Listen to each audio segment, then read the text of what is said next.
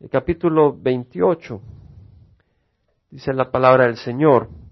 Entonces harás que se acerque a ti de entre los hijos de Israel tu hermano Aarón, y con él sus hijos para que me sirva como sacerdote. Aarón con Nadab, Abiú, Eleazar e Itamar, hijos de Aarón. Estaban llamados a servir a Aarón y sus hijos. El Señor estaba llamando al servicio no solo al Padre, sino también a sus hijos. ¿Verdad? Y eh, realmente vemos que eso se aplica a todo el pueblo del Señor.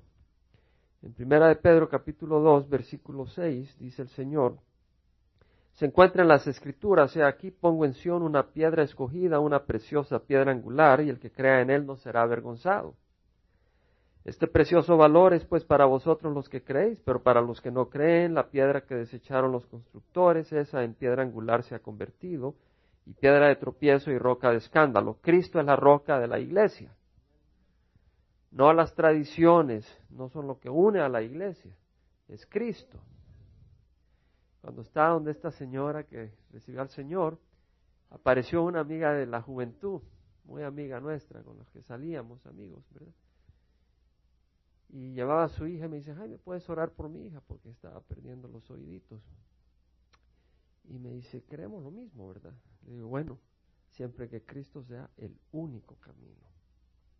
Porque ella viene de, una, de un trasfondo ah, distinto. Y oramos por su hijita. Y dice, ellos tropiezan porque son desobedientes a la palabra y para ello estaban también destinados. Pero vosotros sois linaje escogido, real sacerdocio. Somos un sacerdocio, nación santa, pueblo adquirido para posesión de Dios, a fin que anunciéis las virtudes de aquel que os llamó de las tinieblas a su luz admirable. Somos un pueblo de Dios. Nuestros hijos son llamados como sacerdotes también, a ser sacerdotes, a ser pueblo de Dios, escogidos. Pues vosotros en otro tiempo no erais pueblo, pero ahora sois el pueblo de Dios. No había recibido misericordia, pero ahora habéis recibido misericordia. Cuando Pablo y Silas fueron golpeados en Filipo y metidos a la cárcel, hubo un gran terremoto cuando ellos habían alabado y orado, y el carcelero se iba a suicidar, porque pues las, las cadenas se habían roto de los presos. Pero eh, Pablo le dice, no te mates, aquí estamos todos. Y se precipitó adentro y temblando se postró ante Pablo y Silas. Y después de sacarlos dijo, señores, ¿qué debo de hacer para ser salvo? Ellos respondieron, cree en el Señor Jesús y serás salvo, tú y toda tu casa.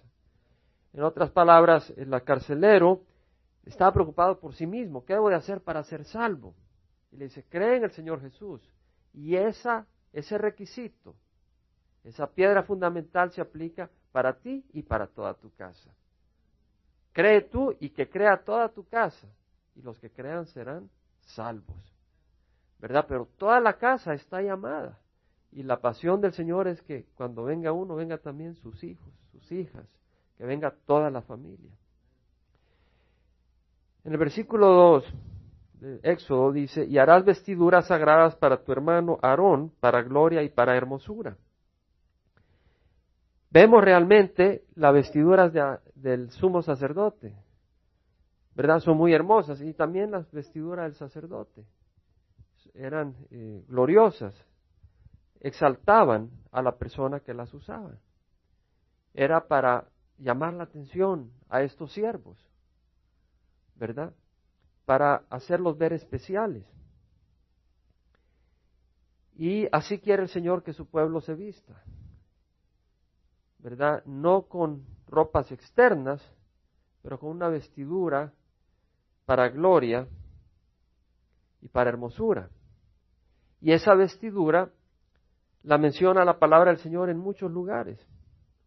En Primera de Pedro, capítulo 3, leemos que dice el Señor, hablando a las hermanas, vosotras mujeres estad sujetas a vuestros maridos, de modo que si alguno de ellos son desobedientes a la palabra, puedan ser ganados sin palabra alguna por la conducta de sus mujeres.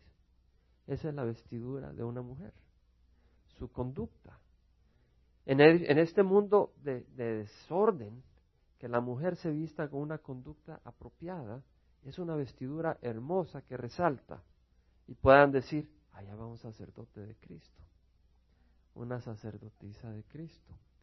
Al observar vuestra casta y respetuosa conducta, y que vuestro adorno no sea externo, peinados ostentosos, joyas de oro, ni vestidos lujosos, sino que sea el yo interno. Esto suena a chino a nuestra cultura. En serio. La persona que está creciendo en esta sociedad o la mujer que vive en esta sociedad, esto es incompatible con lo que la sociedad promueve. Lo que la sociedad promueve es una belleza externa. Y lo que el Señor promueve es una belleza interna. Y dice, preocúpate por lo interno más que por lo externo. El adorno incorruptible de un espíritu tierno, un espíritu humilde y sereno, un, estilo, un espíritu paciente, lo cual es precioso delante de Dios. Porque así también se adornaban en otro tiempo las santas mujeres que esperaban en Dios estando sujetas a sus maridos. Y vosotros, maridos, igualmente convivid de manera comprensiva con vuestras mujeres, como con un vaso más frágil. Es muy difícil para los hombres a veces, para nosotros, comprender a nuestras esposas. Y la vestidura que el Señor quiere que nos pongamos es esa de comprensión, dándole honor a nuestras esposas como coheredera de la gracia de la vida. Yo creo que es muy fácil ponerse una vestidura externa, la vestidura que el Señor quiere que pongamos es la del carácter y de la conducta. Y esa vestidura solo se puede poner con el poder del Espíritu Santo. Y confiamos en el Espíritu Santo, porque es nuestro consolador y nuestro ayudador, de que Él va a seguir haciendo la obra, porque Él es el único que puede ir poniendo esta vestidura en el hombre y en la mujer. Con las presiones que tiene la mujer es muy fácil caer, en la carnalidad. Y con las presiones que tenemos los hombres es muy fácil caer en la carnalidad. Necesitamos el poder del Espíritu. Esa es la vestidura. Poniendo una aplicación, ¿verdad?, a lo que estamos leyendo. Pero luego dice el versículo 3, y hará, hablarás a todos los hábiles artífices a quien yo he llenado de espíritu de sabiduría. ¿Quién es el que los ha llenado? El Señor. ¿Espíritu de qué? De sabiduría y a ellos harán las vestiduras de Aarón para consagrarlo a fin de que me sirva como sacerdote. O sea, de que era, eh, eran los hábiles artífices que habían recibido espíritu de sabiduría. algo que podemos ver acá es de que unos hermanos estaban trabajando para adornar a otros hermanos. ¿Nos damos cuenta? Unos hermanos estaban usando sus regalos para adornar a otros hermanos. Y eso es algo que debemos de tener en la iglesia. Que cada uno de nosotros busque, en vez de destrozar a los hermanos, a adornar a los hermanos. ¿Qué es lo que más vemos en las iglesias? Que los hermanos nos destrozamos a los hermanos y usamos los dones glorificarnos. Y el Señor dice, usa los dones para edificar a la iglesia. Y usa los dones para vestir a tus hermanos. Eso es lo que el Señor nos enseña. Luego dice, estas son las vestiduras que harán. Un pectoral, un efod, un efod, un manto. Este es el manto del efod, que era de color azul.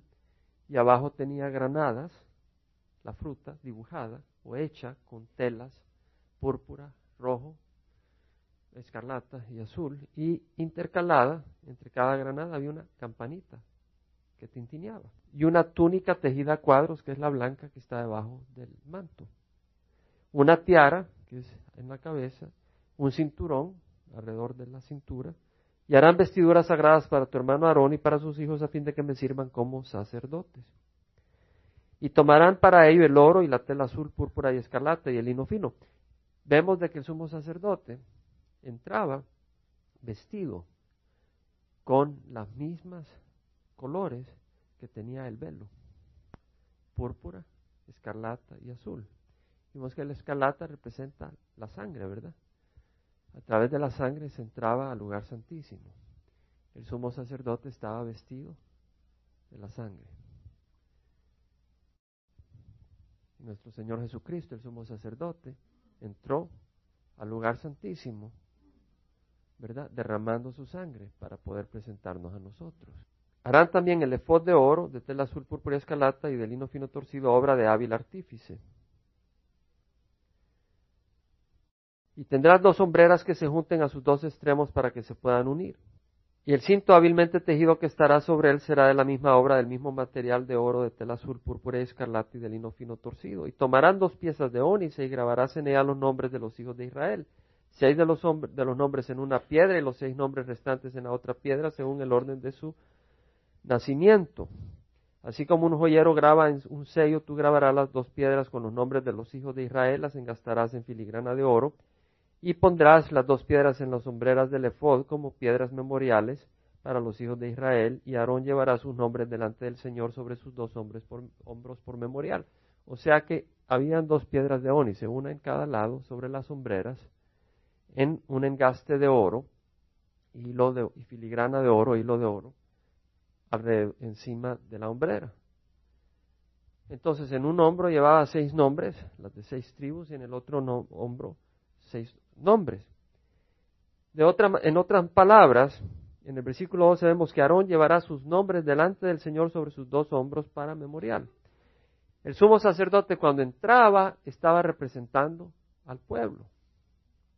Estaba representando las doce tribus, estaba entrando para interceder por las doce tribus. Y nosotros como sacerdotes también debemos de considerar las necesidades no solo nuestras, sino las del pueblo del Señor.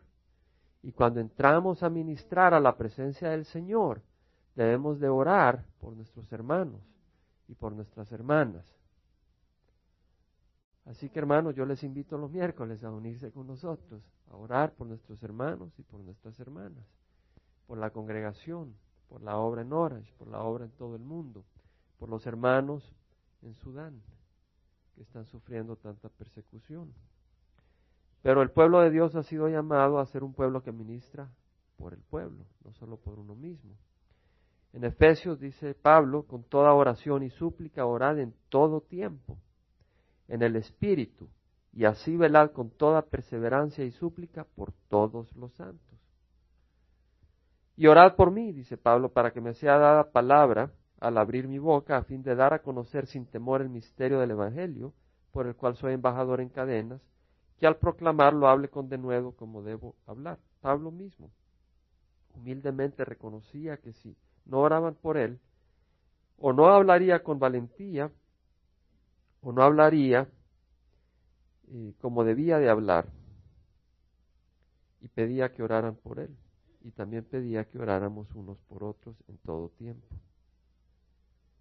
Que el Señor nos ayude a tener un espíritu de oración, unos por otros. Luego dice,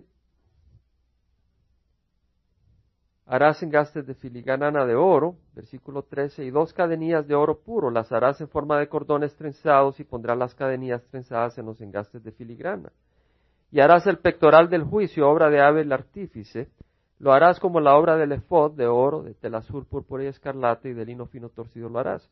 Será cuadrado y doble de un palmo de largo y un palmo de ancho, y montarás en él cuatro hileras de piedra. La primera hilera será una hilera de un rubí, un topacio y una esmeralda.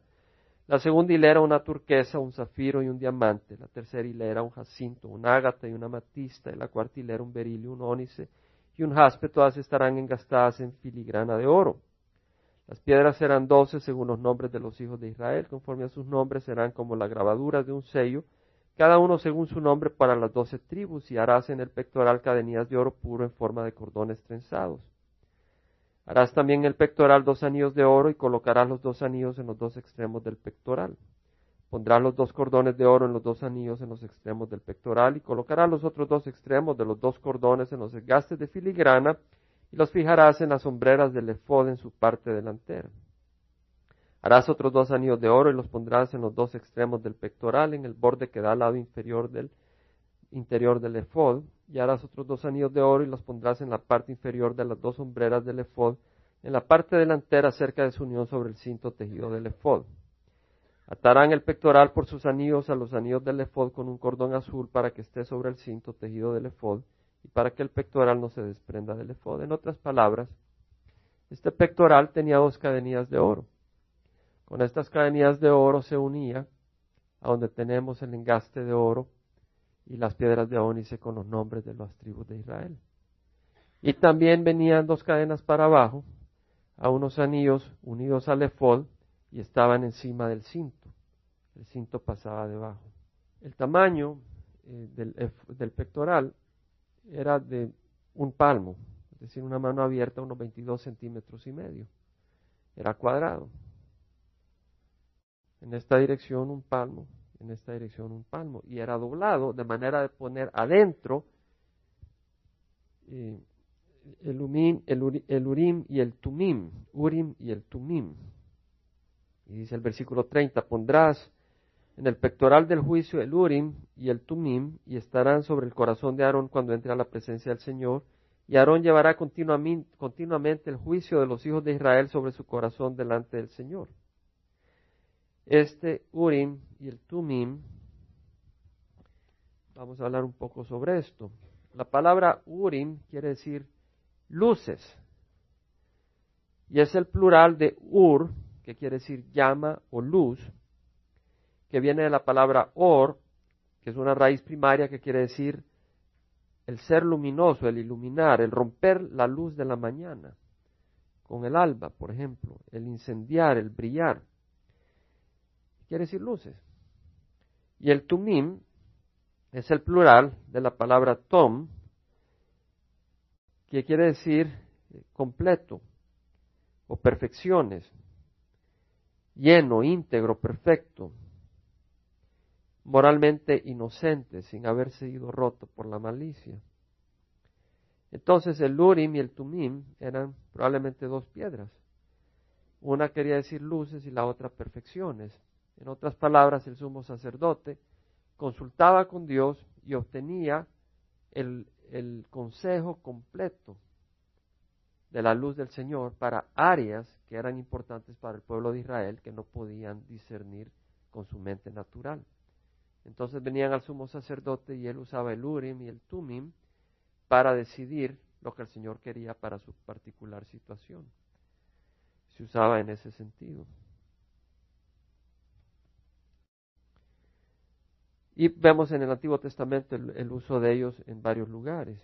En 1 Samuel 28.6 leemos el caso de Saúl que no pudo oír el consejo del Señor de ninguna manera, ni siquiera con el uso del Urim y del Tumim. Saúl consultó a Jehová, pero el Señor no le respondió ni por sueños, ni por Urim, ni por profetas.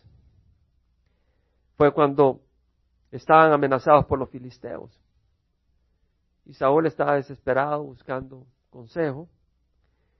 Y finalmente va a la bruja, a la medium de Endor, y consigue que ella le traiga el alma del profeta Samuel, que había muerto, para consultar con Samuel. Versículo 12 dice, cuando la mujer vio a Samuel, clamó a gran voz, y la mujer habló a Saúl diciendo, ¿por qué me has engañado? Tú eres Saúl. Y el rey le dijo, no temas, ¿Pero qué ves? Y la mujer respondió a Saúl, veo a un ser divino subiendo de la tierra. Y le dijo, ¿qué forma tiene? Y ella dijo, un anciano sube y está envuelto en un manto. Saúl conoció que era Samuel e inclinó su rostro a tierra y se postró por él, ante él. Samuel dijo a Saúl, ¿por qué me has perturbado haciéndome subir? Saúl respondió, estoy en gran angustia, pues los filisteos hacen guerra contra mí. Dios se ha apartado de mí y ya no me responde ni por los profetas ni por sueños. Por esto te he llamado, para que me reveles lo que debo de hacer este hombre, Saúl no había escuchado ya la voz porque el Señor no le hablaba ni por profetas, ni por sueños, ni por Urim. ¿Por qué? Porque había desobedecido. Y no iba a oír la voz del Señor hasta que hubiera arrepentimiento. Entonces él empezó a buscar información y luz a través de los que habían partido, a través de los santos. San Samuel. Y Samuel dijo entonces, ¿por qué me preguntas a mí ya que el Señor se ha apartado de ti y se ha hecho tu enemigo? Versículo 18, porque tú no obedeciste al Señor ni llevaste a cabo su gran ira contra que el Señor te ha hecho esto hoy. Es decir, ha quitado el reino de tu mano. y pues le comparte de que el reino será apartado de su mano y que él moriría el día siguiente. En Isaías, capítulo 8, versículo 19, dice la palabra del Señor, cuando os digan consultad a los medium y a los adivinos que susurran y murmuran, decid, ¿no debe un pueblo consultar a su Dios? ¿Acaso consultará a los muertos por los vivos? No necesitamos consultar a los muertos. No necesitamos consultar con María, ni con San Pedro, ni con San Juan. Estamos hablando muertos en el cuerpo, porque Samuel no estaba muerto en el alma. Su cuerpo había muerto, ¿verdad? No necesitamos consultar a los muertos por los vivos, a la ley y al testimonio. Si no hablan conforme a esta palabra es porque no hay para ellos amanecer. Debemos de consultar con Dios directamente. Veía un sticker en una de las vueltas que hacía por El Salvador donde decía, todo a Jesús a través de María. Todo a Jesús a través de María. En otras palabras, para ir a Jesús había que ir a través de María. En otras palabras, y este es el grupo donde yo fui a la escuela cuando crecía, una escuela religiosa. En otras palabras, para ir a Jesús hay otro camino. De manera que para ir a Dios hay dos caminos, primero María y luego Jesús, ¿verdad? De acuerdo a esta enseñanza. Esta enseñanza viene del, infierno, definitivamente. Jesús dice, venid a mí los que estás cansados y cargados y yo os haré descansar. No estamos hablando de las personas que están atrapadas en esa enseñanza, estamos hablando de la enseñanza misma, ¿verdad? Y tenemos que orar por las personas que están atrapadas en esa enseñanza, porque a veces son eh, eh, fortalezas espirituales negativas, ¿verdad? Demoníacas que tienen a la gente atrapadas. Y a veces presentamos la palabra y esas personas todavía no, no escuchan. Hay que orar, hay que orar para que el Señor permita una palabra de sabiduría, algún momento oportuno y que estas cadenas se rompan y la persona sienta la libertad de venir a Jesús. Si Jesús mismo se enojó cuando los apóstoles no le traían a los niños directamente a Él. Y si dejad que los niños vengan a mí, porque de ellos es el reino de los cielos, vengan a mí. No a través de los apóstoles, vengan a mí. Y el Señor quiere que vengamos a Él. El Señor nos ama tanto que Él dice, en la casa de mi Padre hay muchas moradas. Si no fuera así, os lo hubiera dicho. Y si me voy y preparo un lugar para vosotros, vendré otra vez y os tomaré conmigo. Para que donde yo esté, tú estés conmigo. El Señor quiere que estemos con Él. Él quiere estar con nosotros. Él no quiere que esté un intermediario entre Él y nosotros. Y esa es una gran bendición, ese es un gran privilegio, ese es un gran honor. Por eso nos ha nacido el Mesías. Versículo 6 del capítulo 9 de Isaías dice, un niño nos ha nacido, un hijo nos ha sido dado y la soberanía reposará sobre sus hombros y se llamará su nombre admirable consejero, Dios poderoso, Padre eterno, príncipe de paz. Necesitamos consejo, Cristo Jesús es nuestro admirable consejero. Cristo Jesús. Seguimos en Éxodo 28. Harás asimismo el manto del efod de toda de tela azul, ahí habrá una apertura en el medio de su parte superior, alrededor de la apertura habrá una orla tejida como la abertura de una gota de malla para que no se rompa. En otras palabras, había un agujero donde entraba la cabeza a través del efod, del manto, perdón, del manto del efod, que es el azul. Había un agujero. Pero para que no se siguiera rompiendo, había un tejido alrededor, ¿verdad? Un encaje ahí alrededor para que no se siguiera rompiendo.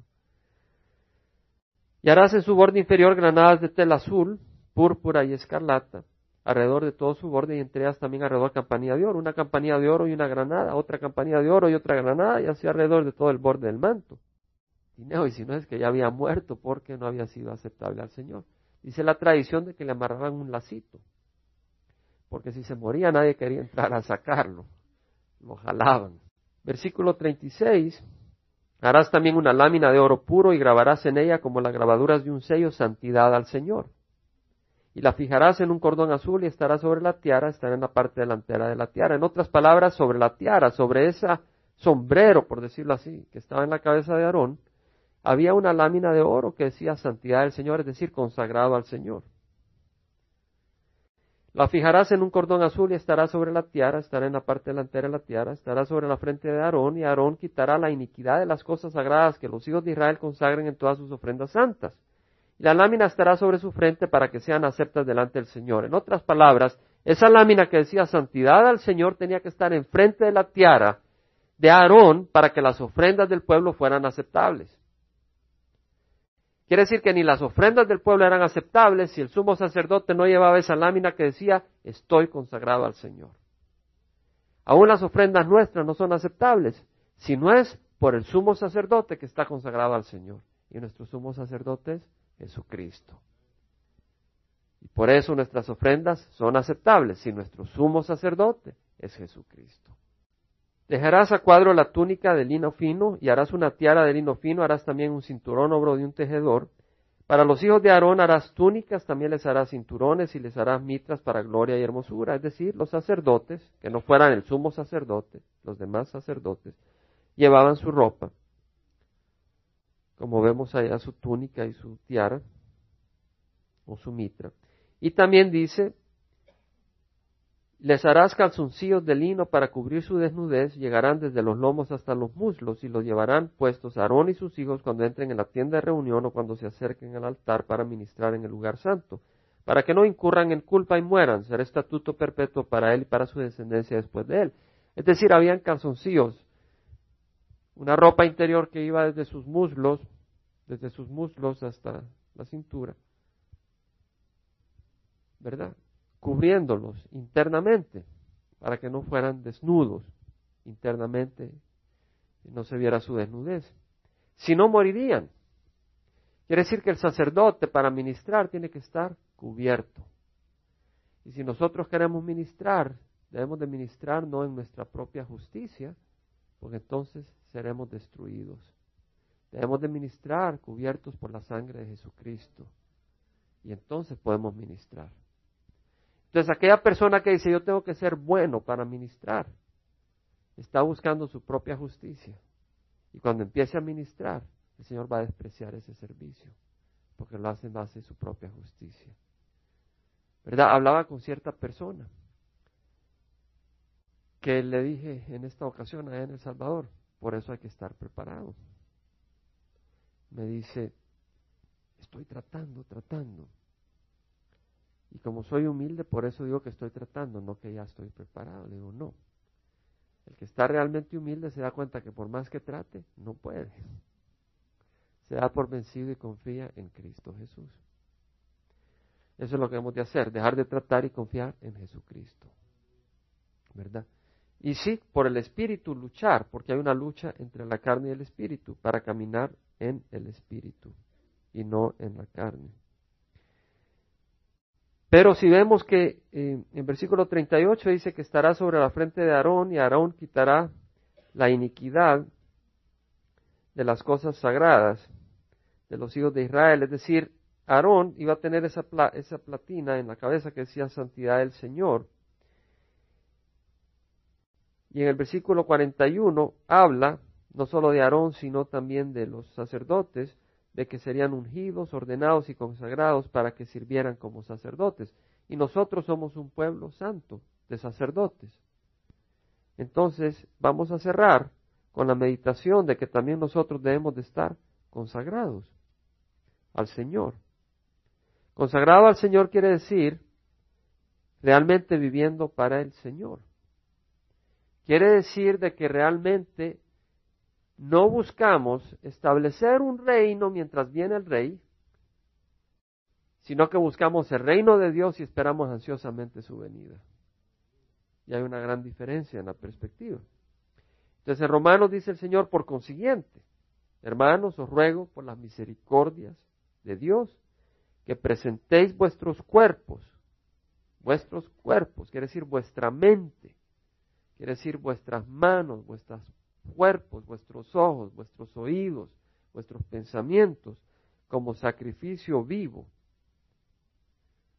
No solo cuando estamos dormidos, constantemente y santo, es decir, apartado, aceptable a Dios, que vuestro culto racional.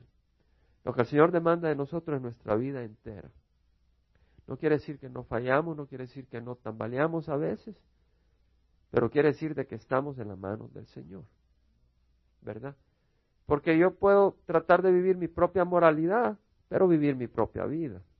Y eso no es consagrar mi vida al Señor.